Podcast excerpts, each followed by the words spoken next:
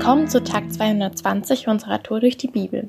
Ich bin Hanna und ich lese uns heute Prediger 8, die Verse 6 bis 17. Denn alles hat seine Zeit und für jede Situation gibt es ein entsprechendes Verhalten. Doch auf dem Menschen lastet eine schwere Not. Er weiß nicht, was auf ihn zukommt, und niemand kann ihm sagen, was die Zukunft bringt. So wie er keine Macht über den Wind besitzt und ihn nicht aufhalten kann, so kann er auch nicht den Tag seines Todes aufhalten.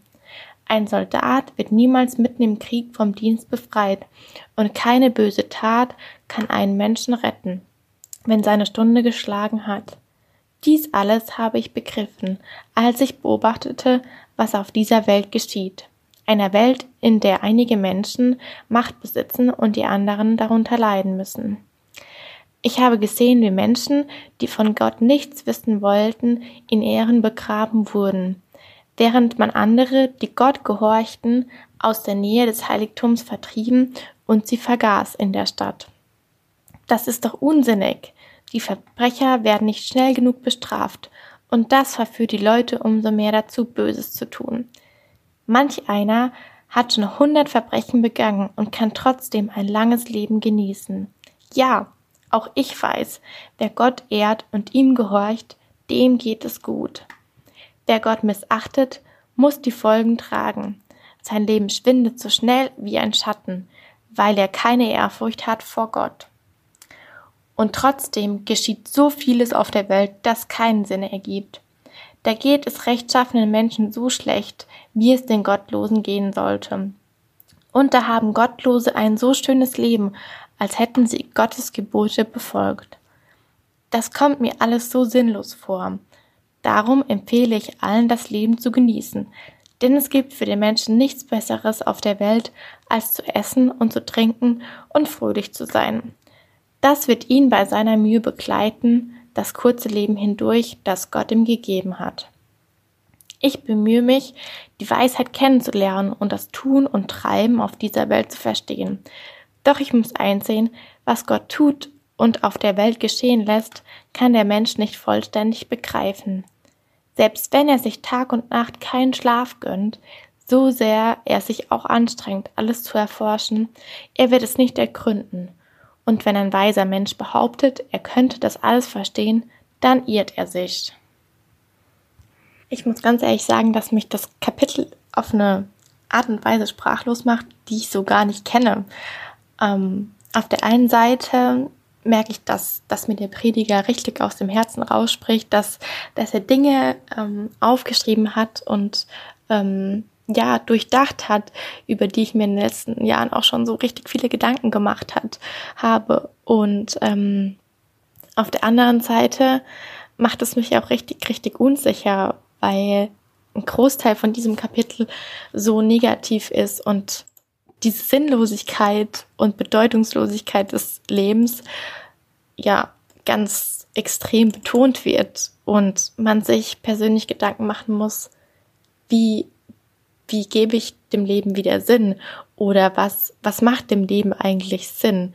Wie, wie gehe ich damit um, dass, dass Menschen jeden Tag Ungerechtigkeit erleiden müssen und das, obwohl sie an einen Gott vielleicht glauben und ihn ehren und es im Gegensatz dazu auch Menschen gibt, die, die andere Menschen unterdrücken, die Macht besitzen und diese missbrauchen und hier im Leben ein scheinbar gutes Leben haben, dass es den Menschen gut geht, obwohl sie eben nicht an Gott glauben und nicht ihn verherrlichen.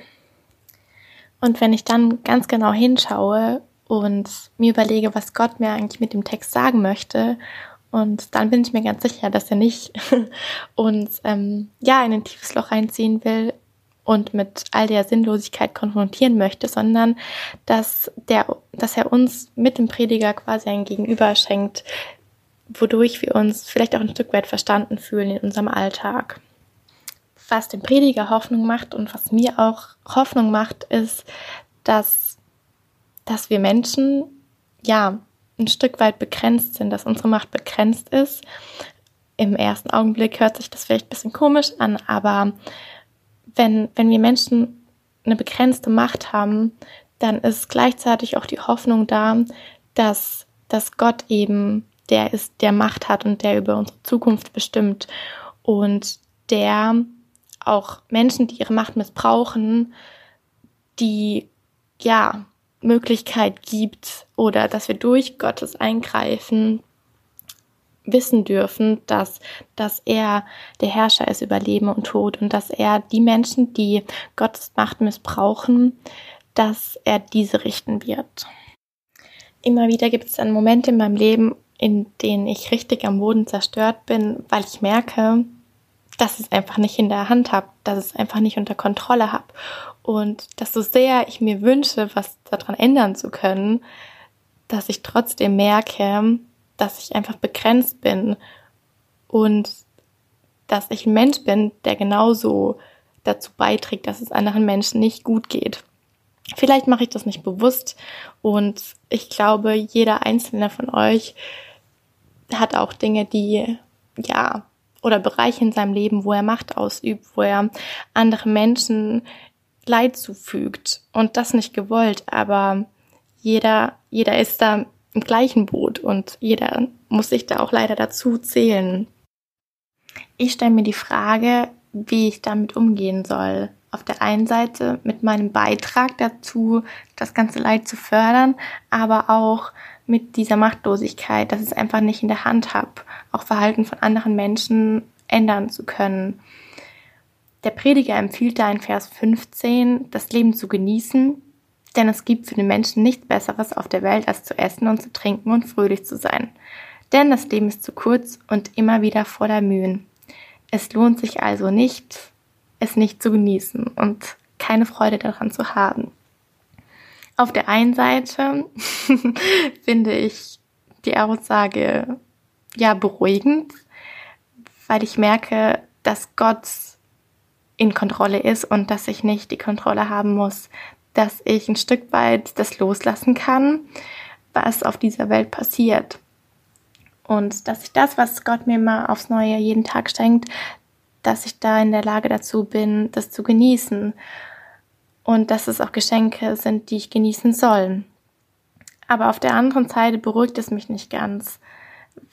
Wie kann ich versuchen, das Leben zu genießen, wenn ich weiß, was im Unsichtbaren alles abgeht und wie viele Menschen in Gerechtigkeit leben und Ungerechtigkeiten täglich ertragen müssen.